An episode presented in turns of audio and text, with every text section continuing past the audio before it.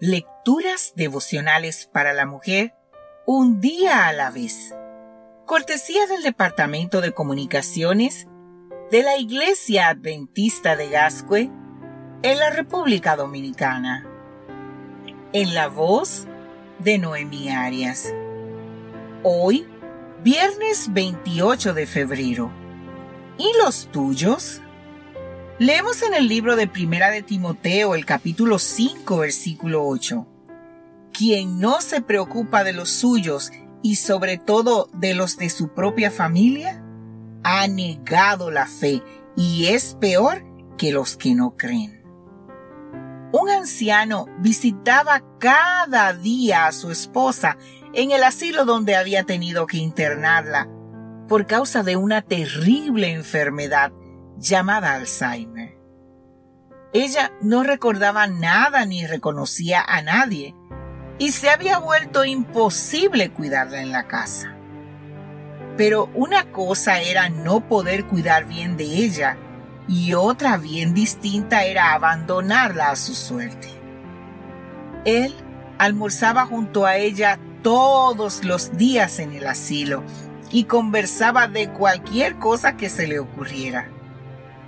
Con frecuencia familiares y amigos le preguntaban, ¿por qué sigues siendo a estar con tu esposa todos los días si ella ni siquiera te reconoce? Porque aunque ella a mí no me reconozca, yo sí la reconozco a ella. No solo eso, sino que además yo amo a mi esposa. Él siempre respondía.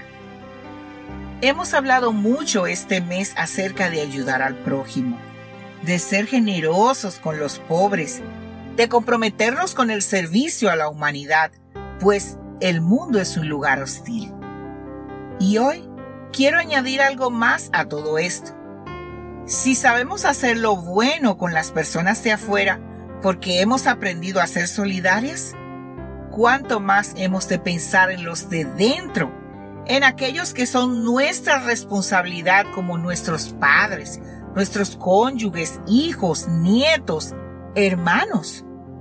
Hoy es un día perfecto para preguntarnos, ¿cuánto tiempo estoy dedicando a mis familiares y seres queridos?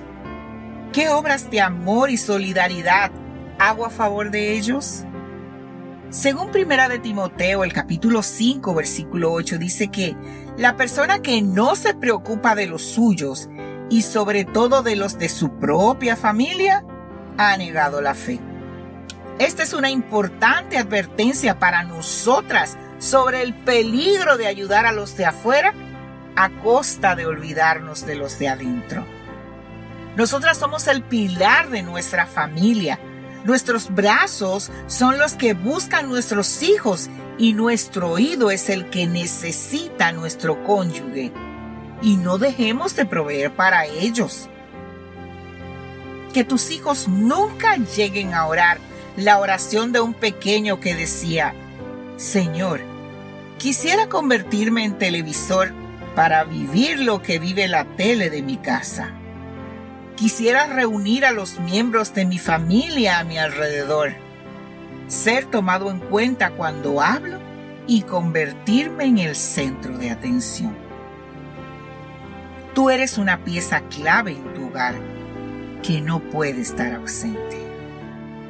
Que Dios hoy te bendiga, mujer.